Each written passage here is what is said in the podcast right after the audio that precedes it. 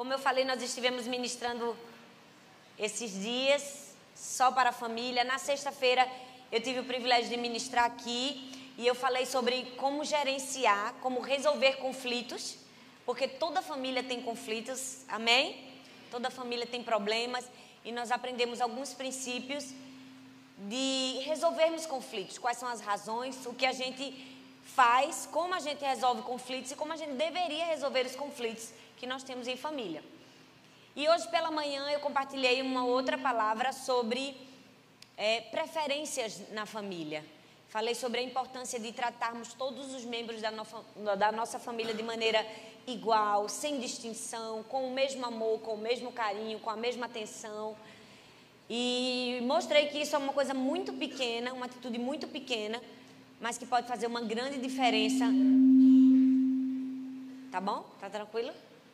Pode fazer uma grande diferença na nossa família. Hoje eu queria compartilhar alguns segredos para amar nossa família como Jesus. Eu acredito que o centro do evangelho é Jesus. Então, sempre que a gente quer falar sobre mudança de vida, sobre transformação, a gente sempre tem que falar sobre Jesus. Porque Jesus é o nosso maior exemplo, Jesus é o nosso maior modelo, é a nossa maior referência. É muito bom lermos histórias no Antigo Testamento, no Novo Testamento, de grandes homens de Deus, de grandes mulheres, mas muito melhor é falar de Jesus. Porque Jesus é completo, Jesus é perfeito. Não tem falta de nada em Jesus. Por isso que eu gosto de falar de Jesus. Porque é Jesus que faz. Infelizmente a gente vive um tempo que as pessoas falam muito dos outros, né? Falam até mais de grandes homens que viveram no século passado do que falar de Jesus. Mas nem Calvino, nem Lutero, nem ninguém desses me deu salvação. Quem me deu foi Jesus. E apesar de, de respeitar e falar de cada um deles, o melhor é falar de Jesus, não é? Então hoje eu quero falar alguns segredos para amar a sua família como Jesus. Eu quero ler três textos da palavra de Deus e eu vou pedir que você apenas escute, você pode anotar, ou se você quiser abrir também, fica à vontade. Mas eu vou ler corrido para a gente ganhar tempo. 1 João, capítulo 4, versículo 8 diz assim: Quem não ama, não conhece a Deus, porque Deus é amor. Se nós estamos falando sobre amar a família, nós precisamos, em primeiro lugar, conhecer a Deus. Porque Deus é o centro do amor, Deus é a fonte do amor. Quem não ama, não conhece a Deus. Se queremos amar a nossa família, em primeiro lugar, precisamos conhecer a Deus. Mas a Bíblia também diz no versículo 16 de 1 João capítulo 4, diz assim: Assim, conhecemos o amor que Deus tem por nós e confiamos nesse amor. Deus é amor. Todo aquele que permanece no amor permanece em Deus e Deus nele. Não adianta apenas conhecer o amor, nós precisamos permanecer no amor.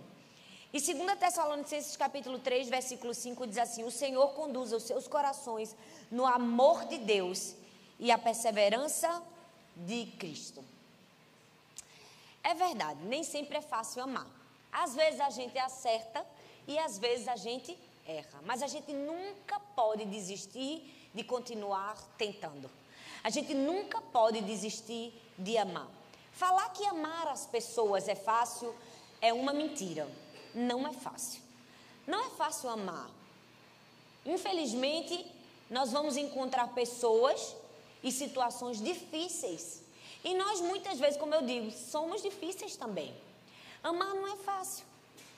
Mas a gente nunca pode desistir de amar. Por quê? Porque o amor não é um sentimento. O amor é, acima de tudo, uma atitude. É fazer, é um posicionamento, como disse o pastor Janduí. Muitas pessoas não conseguem amar porque elas acham que precisam sentir para amar. Mas o amor não é um sentimento. O amor é uma escolha. Por isso que eu sempre digo: o amor é o que o amor faz. Então, mesmo que você não esteja sentindo amor, mesmo que a situação não te beneficie para amar e ser gentil, você precisa escolher amar. E nós aprendemos isso com Jesus. Hoje eu quero falar sobre alguns segredos para amar a nossa família como Jesus nos ama. Sabe, Jesus nos perdoa. Todos os dias. Todos os dias eu e você com certeza damos motivos para Deus desistir da gente. Não damos, gente? Quantas vezes era para a gente acordar glorificando e agradecendo o dia, a gente acorda reclamando? Porque perdeu a hora, porque vai chegar atrasado, porque está chovendo, porque está frio, porque está calor. Nós sempre damos motivos para Deus desistir da gente, mas Ele sempre está ali com o seu amor e com o seu perdão nos dando. Então, o primeiro segredo para amarmos a nossa família como Jesus ama é perdoe como Jesus. Você pode falar para a pessoa que está do seu lado assim, perdoa como Jesus. Provérbios capítulo 10, versículo 12 diz assim: Mas o amor cobre todos os pecados. O amor cobre todos os pecados. 1 João 2,5 diz assim: Mas se alguém obedece à sua palavra, nele verdadeiramente o amor de Deus está aperfeiçoado. Dessa forma, sabemos que estamos nele. Deus está pronto para nos amar e nos perdoar todos os dias. A Bíblia fala de uma mulher samaritana. Jesus teve um encontro com essa mulher. Depois que Jesus teve um encontro com a mulher samaritana, eu acho tão bonito que ela vai ao encontro de outras pessoas e ela disse assim: Ele me disse tudo o que eu tenho feito. Como se ela estivesse deixando óbvio uma outra resposta. E mesmo assim ele escolheu me amar. Quando aquela mulher disse aos outros, ele me disse tudo que eu tenho feito, ela também estava dizendo, e mesmo assim ele me perdoou. E mesmo assim ele escolheu me amar, mesmo sabendo quem eu era, o que eu estava fazendo, os meus erros e os meus pecados. Esse é o amor referência para mim e para você perdoarmos a nossa família. Apesar dos erros, apesar das limitações. Por quê? Porque o perdão sempre foi a tônica do ministério de Jesus. Se você ler todo o Novo Testamento, você vai ver Jesus perdoando o tempo todo a mulher pecadora. Jesus perdoou a Pedro, Jesus perdoou a Judas, Jesus perdoou Zaqueu. Até na hora de morrer, Jesus estava o tempo todo perdoando. Ele perdoou o ladrão na cruz. Ele disse assim: Hoje mesmo estarás comigo no paraíso. Mas ele não só perdoou o ladrão, ele também perdoou todos que estavam crucificando. Ele disse: Pai, perdoa-lhes porque eles não sabem o que fazem. E perdoou a todos nós por adoção também. Jesus passou a vida e o seu ministério perdoando, perdoando, perdoando. Não simplesmente porque ele estava perdoando, mas porque ele queria nos deixar o exemplo, nos ensinar que se ele perdoou, nós podemos e devemos também perdoar. E muito mais, a nossa família. Aqueles que estão próximos de nós. Porque a família é um presente que Deus nos deu. Ninguém escolheu a família. Quer alguém escolher a sua família? Você escolheu a sua mãe? Você escolheu a família que você ia nascer? Gente, me ajuda a pregar, você escolheu. Ah, eu fiquei com medo agora, achei que alguém tinha escolhido. Quer dizer, não é possível você ter esse privilégio.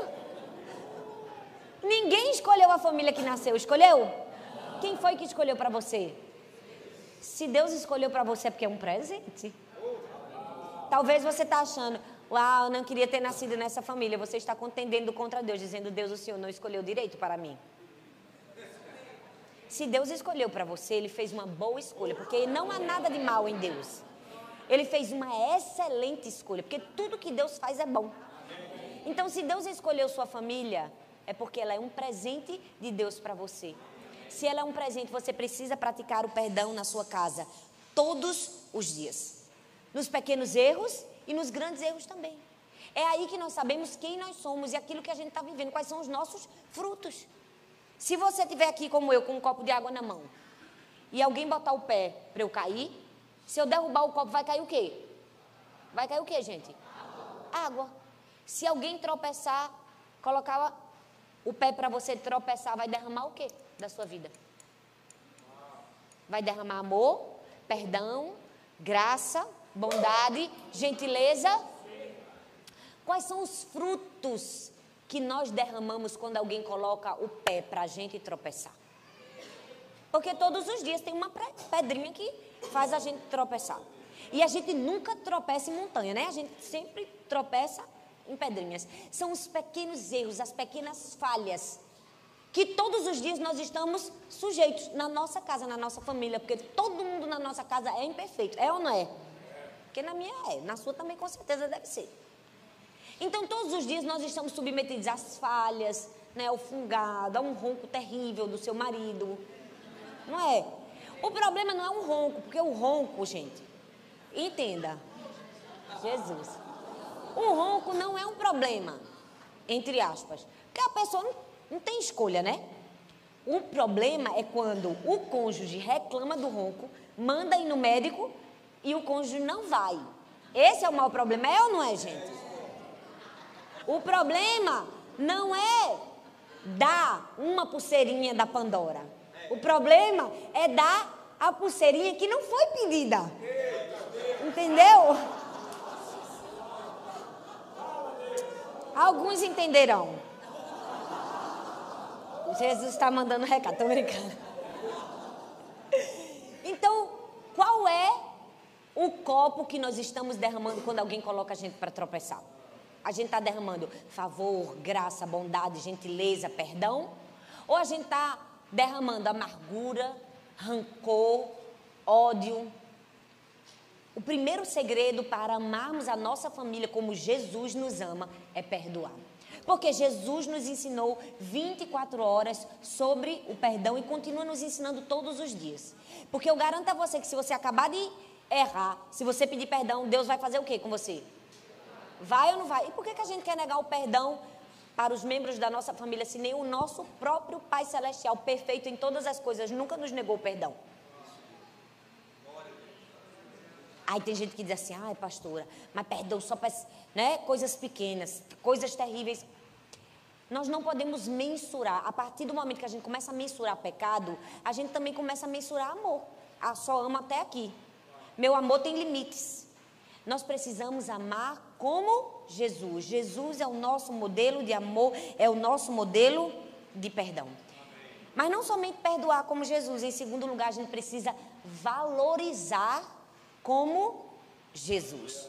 A Bíblia diz no Salmo 139, do verso 13 ao verso 14: Tu criaste o íntimo do meu ser. Tu me teceste no ventre de minha mãe. Eu te louvo, porque me fizeste de modo especial e admirável. Tuas obras são maravilhosas.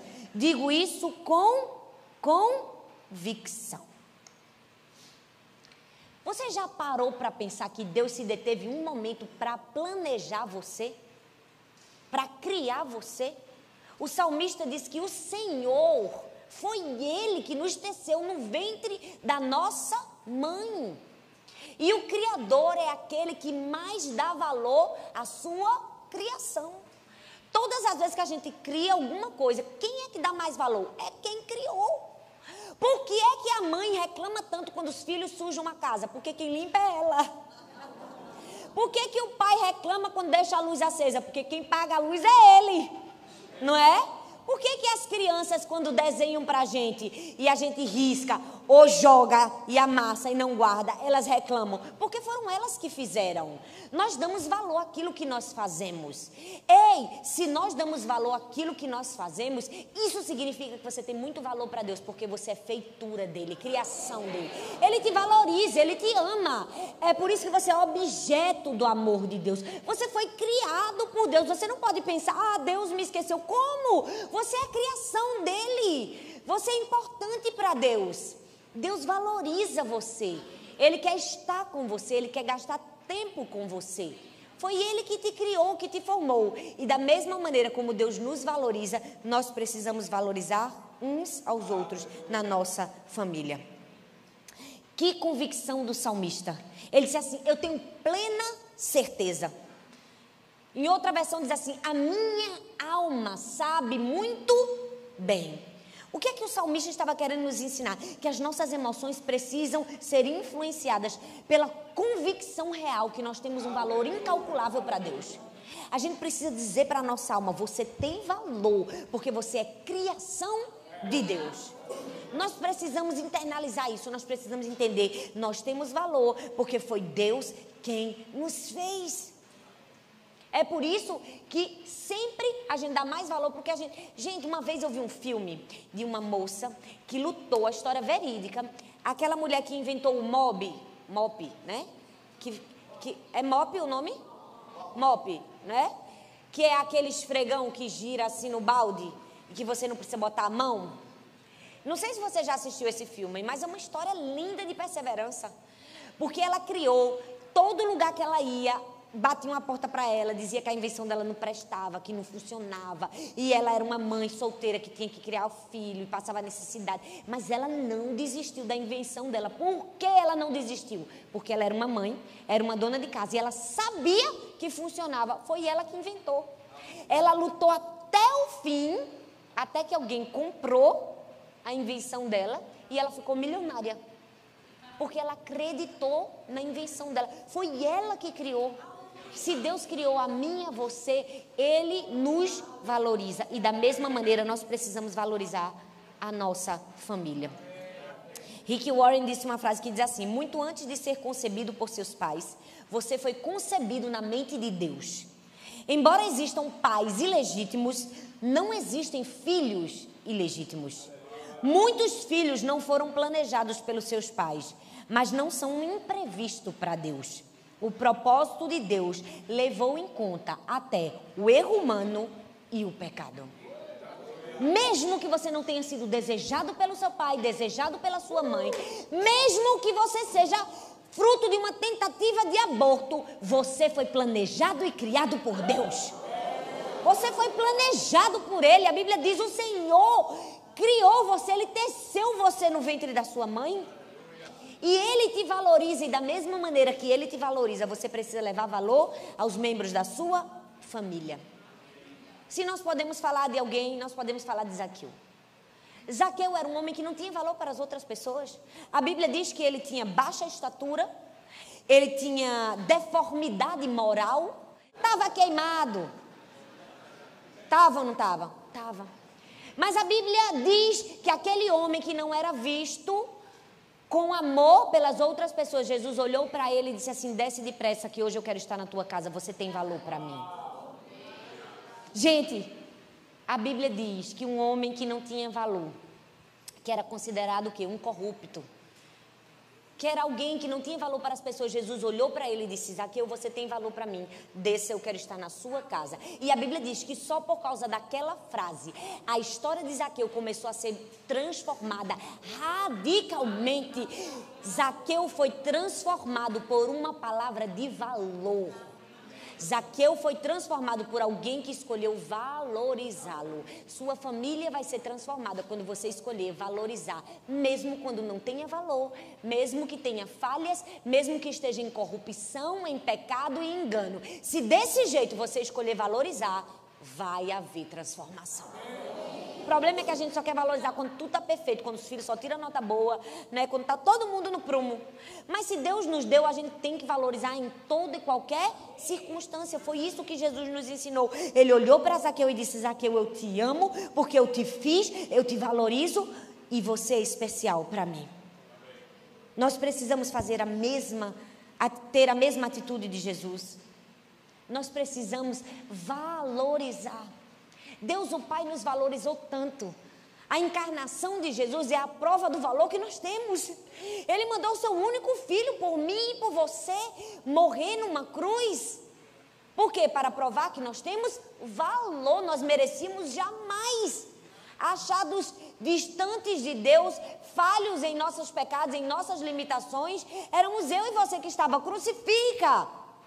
Éramos eu e você que estávamos ali colocando uma coroa de espinhos e ridicularizando, mas mesmo assim Deus, o Pai, nos deu valor. E nós precisamos dar valor, valorizar. Muitas famílias se perdem por coisas tão pequenas. Vocês acham que é os grandes problemas que causam divórcio? Não, são coisas pequenas. Falta de valor, às vezes um membro da família que não valoriza o trabalho do outro, a dedicação nos cuidados com a casa, a dedicação no cuidado com as crianças e às vezes até mesmo o trabalho do marido que não é valorizado pela esposa. Nós precisamos aprender a valorizar. Nós precisamos criar uma cultura de honra dentro da nossa casa, uma cultura de honra dentro da nossa família, ensinar isso aos nossos filhos. Quantos valores estão sendo perdidos? Pois nós precisamos trazer de volta.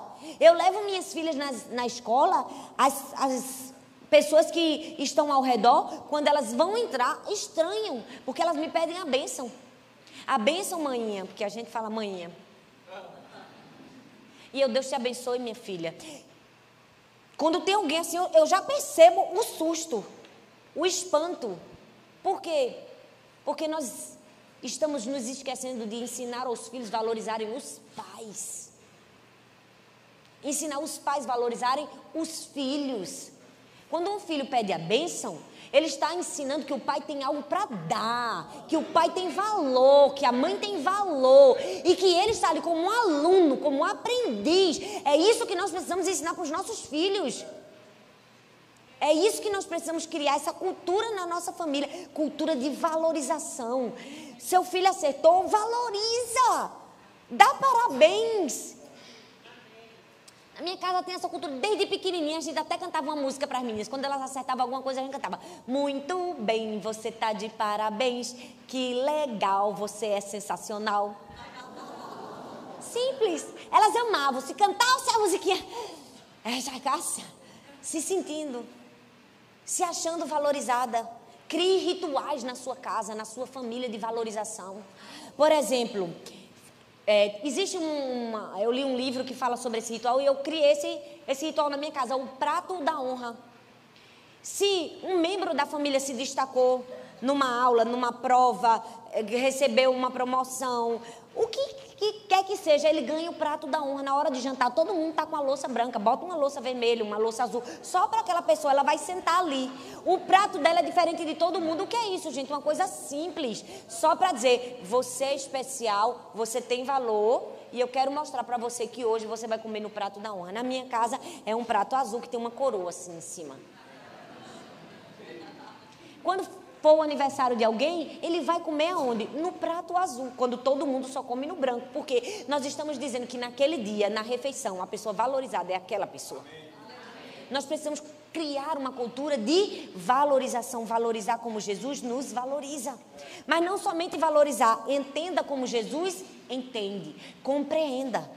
A Bíblia diz no Salmo 145, versículo 8: O Senhor é misericordioso e compassivo, paciente e transbordante de amor. Eita, paciente, glória a Deus. Você pode dar um glória a Jesus? A paciência está cada vez mais em falta nas famílias, né? E mais presente nas farmácias, nos remédios. Nós precisamos ter mais paciência. Entender como Jesus entende. Sabe por quê? Porque Jesus tem um amor tão grande por nós que compreende nossos questionamentos, nossas crises, nossos pensamentos de escassez. Jesus o tempo todo nos compreende. E essa mesma compreensão que nós precisamos levar para os membros da nossa família. A Bíblia conta a história de Marta, irmã de Lázaro. Seu irmão tinha morrido, ele era amigo de Jesus. Então Jesus se demora para chegar. E quando Jesus chega, o que é que Marta diz para Jesus? Jesus, se o Senhor estivesse aqui, meu irmão não teria morrido. Em outras palavras, ela estava dizendo: Você chegou, foi muito atrasado, viu? Foi ou não foi? Foi. Ela se levantou contra o seu próprio mestre.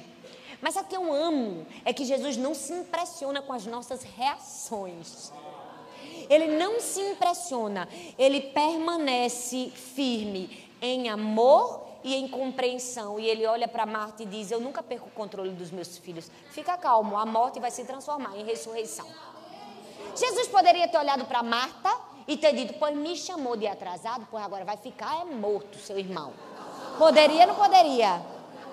Mas ele não fez isso porque Jesus nos entende. Jesus nos compreende. Até os nossos processos, nossas raivinhas, nossas birras, nossas batidas de perna. É ou não é? Jesus compreendia a dor de Marta. Ele sabia que ela estava desesperada. Ele sabia que ela estava sofrendo. Ei, ele sabia, ele nos compreende. Então ele nem levou em consideração a falta de respeito dela. O fato dela ter dito atrasadinho. Ele disse: Eu continuo te amando, Marta. Eu te entendo. Eu vou te ajudar. Eu vou curar o seu irmão completamente e trazê-lo de volta à vida. E deixa eu te dizer uma coisa, eu não sei se você percebe, mas quando nós compreendemos as pessoas, elas começam a compreender a nós mesmos. Quando Jesus compreendeu a Marta, ela conseguiu compreender que o que Jesus estava não era atrasado. Ele não estava querendo curar, ele estava querendo trazer da morte à ressurreição. Ele estava querendo fazer algo muito maior. Ele estava querendo fazer algo sobrenatural. Só porque Jesus compreendeu Marta, ela pôde compreender os motivos de Jesus. Sua família só vai compreender seus motivos se você também compreender os motivos dela. Nós precisamos aprender a entregar mais compreensão à nossa família. Todo mundo está sofrendo, todo mundo tem uma dor, todo mundo tem uma história, todo mundo tem um dia mau. Ninguém é perfeito, nós somos seres humanos. Quem aqui não passa por um dia difícil, gente? Uma TPM, não é? Uma situação que seus hormônios estão ali à flor da pele, a gente se irrita com tudo. Claro que isso não é a tônica da vida. Não podemos viver assim. Mas acontece de você ter um dia mau. Acontece ou não acontece? Nós somos seres humanos e nós precisamos dar aos nossos familiares compreensão. Porque todo mundo erra. Todo mundo comete falhas. Santo não é quem não erra, santo é quem sempre se lava. Errou? Purifica. Errou? Conserta. É isso que você precisa esperar da sua família. Errou, conserta, amém, pede perdão, reata, compreende. Sabe? É isso que nós precisamos aprender como Jesus.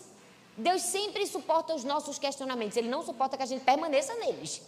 Mas Ele sempre vai suportar os nossos questionamentos. Nós precisamos aprender a suportar a nossa família.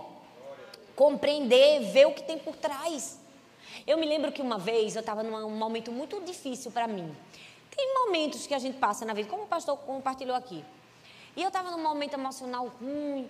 E eu tive um sonho muito esquisito. Eu quase não sonho, mas eu tive um sonho assim tão esquisito. E eu liguei para minha irmã para contar o sonho, dizer: "Sara, eu tive um sonho tão horrível". O nome da minha irmã é Sara também. E a minha irmã é psicóloga, ela fez o doutorado dela em sonhos. Então eu liguei para ela e contei: "Sara, que sonho horrível". Quando eu terminei de contar o sonho para ela, é engraçado que na mesma hora, ao invés de assim dizer, falar alguma coisa sobre o sonho, tentar interpretar o sonho, a resposta dela foi assim: Você está bem, Tatá? Eu nunca vou me esquecer disso. Ela, você está precisando de ajuda? O que é que está acontecendo com você? Aí eu comecei a chorar, porque eu não estava bem. Ela conseguiu compreender que pelo meu sonho eu estava sofrendo. Nós precisamos aprender a ter mais compreensão, mais amor para a nossa família. Compreenda como Jesus, mas não somente isso, seja provedor, sustente como Jesus. O Salmo 35, versículo 27 diz assim: O Senhor seja engrandecido, o qual ama a prosperidade do seu servo. Senhor ama a nossa prosperidade. Prosperidade fala muito mais do que riquezas, fala sobre paz, bem-estar, alegria. É o shalom de Deus é a completude do Senhor. Ele se satisfaz com isso. Ele se satisfaz em mover os seus braços para nos suprir de qualquer necessidade. Gente, Deus é demais, Ele nos ama, Ele, Ele supre cada mimo. Tem hora que eu digo, meu Deus, eu nem mereço. Como é que Deus faz um negócio desse comigo? Se lembra de coisas tão pequenas, é o carinho de Deus. A Bíblia diz no Salmo 89, versículo 28: Manterei o meu amor por ele para sempre, e a minha aliança com ele jamais quebrará. O Senhor é o nosso maior provedor, ele nunca nos deixa faltar nada. A Bíblia fala que uma multidão estava ali para ver Jesus. É aquela multidão estava faminta por aprender, por ouvir ensinamentos. Aquela multidão não estava ali para ir para um restaurante para ser alimentado, porque Jesus era um mestre, não era um chefe de cozinha. Aquela multidão estava ali para aprender Jesus poderia somente ensinar, fazer o que ele estava ali para fazer, mas ele se compadecia. E ele não somente ensinava, ele alimentava aquela multidão. E a Bíblia diz que ele olhou para os discípulos e fez uma pergunta, passou a bola para os discípulos e disse assim: dê a vocês eles de comer. Os discípulos, você vai gastar mais de 200 denários com essa gente? E Jesus mostrou mais uma vez o quanto ele é o nosso provedor. Proveu para toda aquela multidão. Se Jesus é capaz de alimentar uma multidão numa situação dramática, ele não é capaz de cuidar de você? Ele não é capaz de prover o que você precisa? É, e ele é capaz. E da mesma maneira como ele é capaz, nós precisamos usar o mesmo princípio para prover e sustentar e cuidar da nossa família. É isso que nós precisamos fazer. Tem família que não tira férias, que não pode comprar um presente melhor para um membro da família. Não é porque não tem dinheiro, é porque não tem organização. É porque não tem o cuidado que Jesus tinha. Porque não organiza suas finanças. Então nunca tira férias, nunca faz nada. Ei, se você ama a sua família, seja o provedor, não só do sustento básico, mas daquilo que é necessário de amor, de carinho, de afeto. Tenha responsabilidade. Sua família, minha família é nossa responsabilidade. Não podemos ser omissos, porque omissão também é uma posição. Quando você é omisso, você está se posicionando contra aquilo que o próprio Pai nos ensinou: amar e cuidar dos nossos. Nós precisamos prover a nossa família, suprir. Se precisa, vamos se organizar como família. Sustente como Jesus. Mas não somente isso, proteja como Jesus. Sua família. A Bíblia diz no Salmo 91, do verso 1 ao 2: Aquele que habita no esconderijo do Altíssimo, a sombra do Onipotente descansará. Direi do Senhor, Ele é o meu Deus, o meu refúgio, a minha fortaleza, e nele confiarei. Nós podemos confiar na proteção de Deus. Não é verdade? Hoje a gente estava conversando sobre problemas difíceis que acontecem com tantas pessoas, a gente na hora do almoço. E a gente estava dizendo assim, como a gente tem que cuidar dos nossos filhos, mas por mais que a gente tenha o máximo de cuidado, só Deus que pode proteger 100%. Porque sempre vai escapar das nossas mãos um momento. Vai acontecer dele estar fora do nosso alcance, estar na escola, um, um lapso de tempo. Quem é que protege verdadeiramente? É Jesus. Quem aqui, quando era criança, nunca escutou a mãe, a avó dizer assim, quando você sair de casa, diga assim, Senhor, me cobre com teu sangue, me livra de todo mal? Não é? Aprendi isso com minha avó e com minha mãe. Antes de sair, Senhor, acampa os teus anjos ao meu redor. Não é? As meninas, quando vão orar no carro, elas já sabem orar. Senhor, acampa os teus anjos ao redor desse carro. Nos livros do homem mau, do assaltante, do acidente, do animal na pista. Não é? Porque é assim que eu oro. Eu, Deus, vai guardando, vai protegendo, vai livrando a gente. Eu estou ensinando a elas que o nosso maior protetor é Deus. Mas elas sabem que elas têm na família também proteção. Porque como Jesus nos protege, nós precisamos proteger a nossa família. Proteja a sua família. Como é que você protege a sua família? Nunca falando mal dela. É uma forma de você proteger a sua família. Se você fala mal de uma pessoa na sua família, você não está protegendo, cobrindo, você está escancarando a sua família. Você está levando mal. Infelizmente, tem muitos filhos, é bom que os filhos estão aqui hoje, né, pastor? Glória a Deus, que a gente só meteu lapada nos pais, nas mães, ensinou bem muito, agora vamos ensinar para os filhos. Né? Começaram a ficar logo nervosos aqueles meninos que estão lá atrás, ó. Às vezes a gente chega na fase da adolescência e a gente acha que a gente é dono da razão, não é? Sempre a gente acha que a gente é o máximo, que o pai e a mãe errou, que não devia ter feito isso. Aí a gente termina fazendo o quê? Falando mal do pai e da mãe com um colega na escola. Ei, proteja sua família. É seu presente de Deus. Não fale mal do seu marido para suas amigas, no salão de beleza. Não fale mal da sua mulher para os seus amigos no trabalho. É sua casa. Se você fala mal dele, fala mal de você. É uma família, é uma só unidade. Proteja a sua casa. Proteja os membros da sua casa, que eles se sintam seguros, que eles tenham paz em estar com você, que eles se sintam apoiados. Então, proteja como Jesus. Como Jesus nos protege. E, em último lugar, persista como Jesus, persevere como Jesus, não desista como Jesus. A Bíblia diz no Salmo 139, verso 7 ao 12, diz assim: Para onde eu poderia escapar do teu espírito? Para onde poderia fugir da tua presença? Se eu subir nos céus, lá estás. Se eu fizer minha cama na sepultura, ali também estás. Se eu subir com as asas da alvorada e morar na extremidade do mar, mesmo ali a tua mão direita me guiará e me susterá.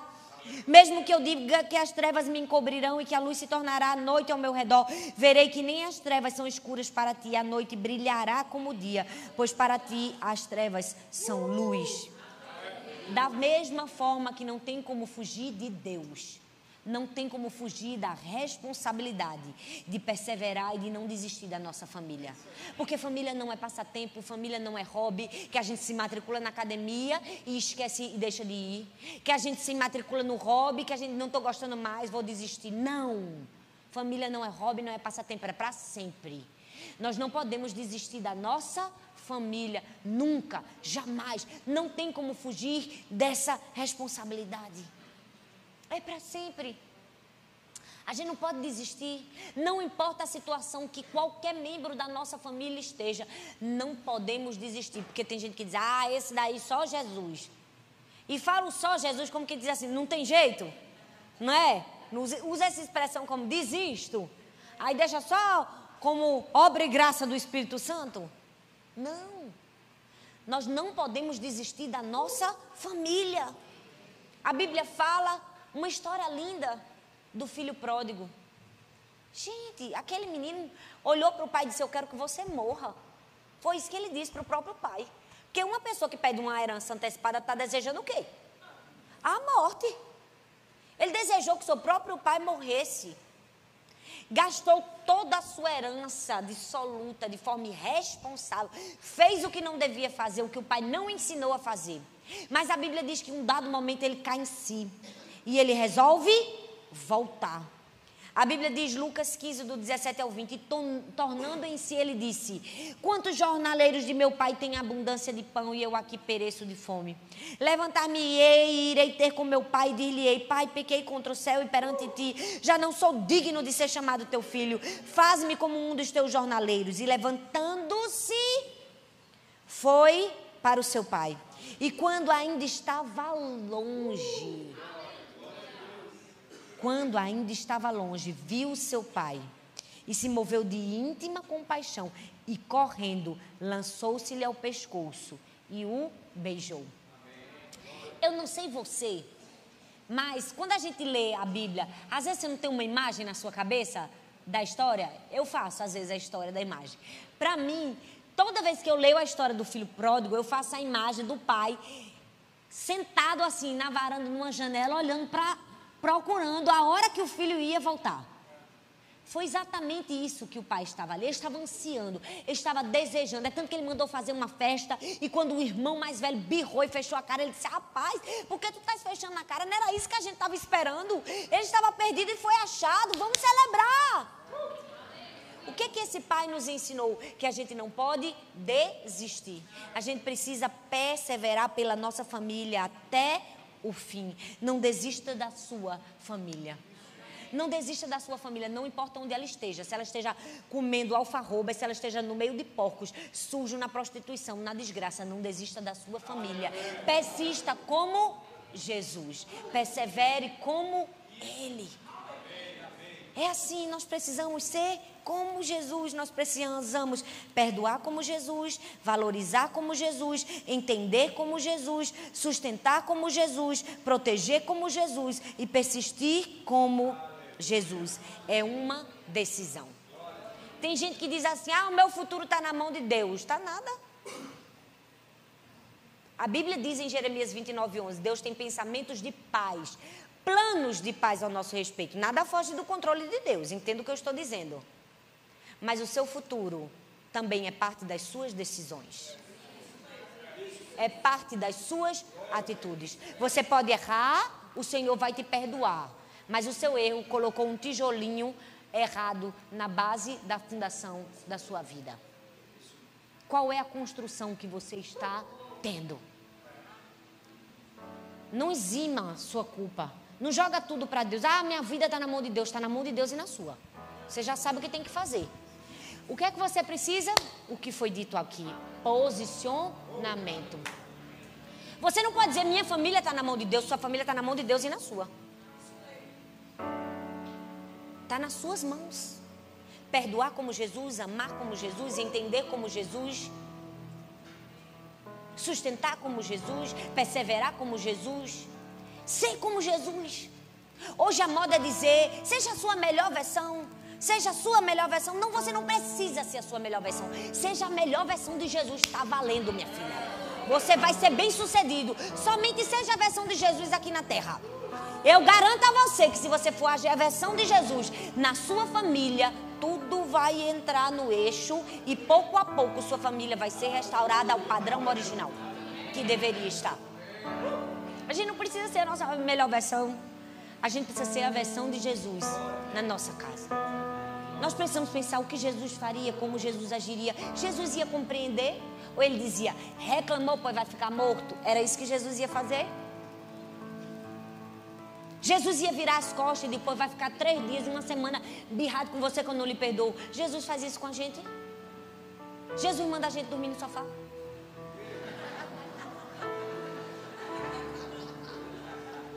Se Jesus mandasse, hein?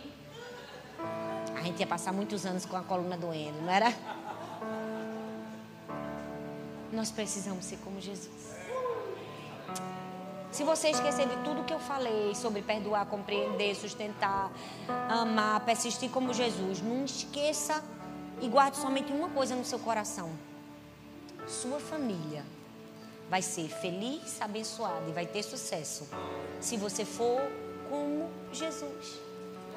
Se você for realmente um discípulo, discípulo é seguidor. Seguidor faz o que o mestre faz. Faz o que Jesus faria todos os dias. Amém? Você pode ficar em pé no seu lugar? Eu quero orar pela sua família. Eu não sei como você chegou aqui, não sei como está a sua família, não sei. Mas Jesus sabe. Deixa eu te dizer uma coisa, não está só na mão dele. Não está. Está na sua mão também. Abra sua mão assim, ó. ó. Você pode abrir suas mãos?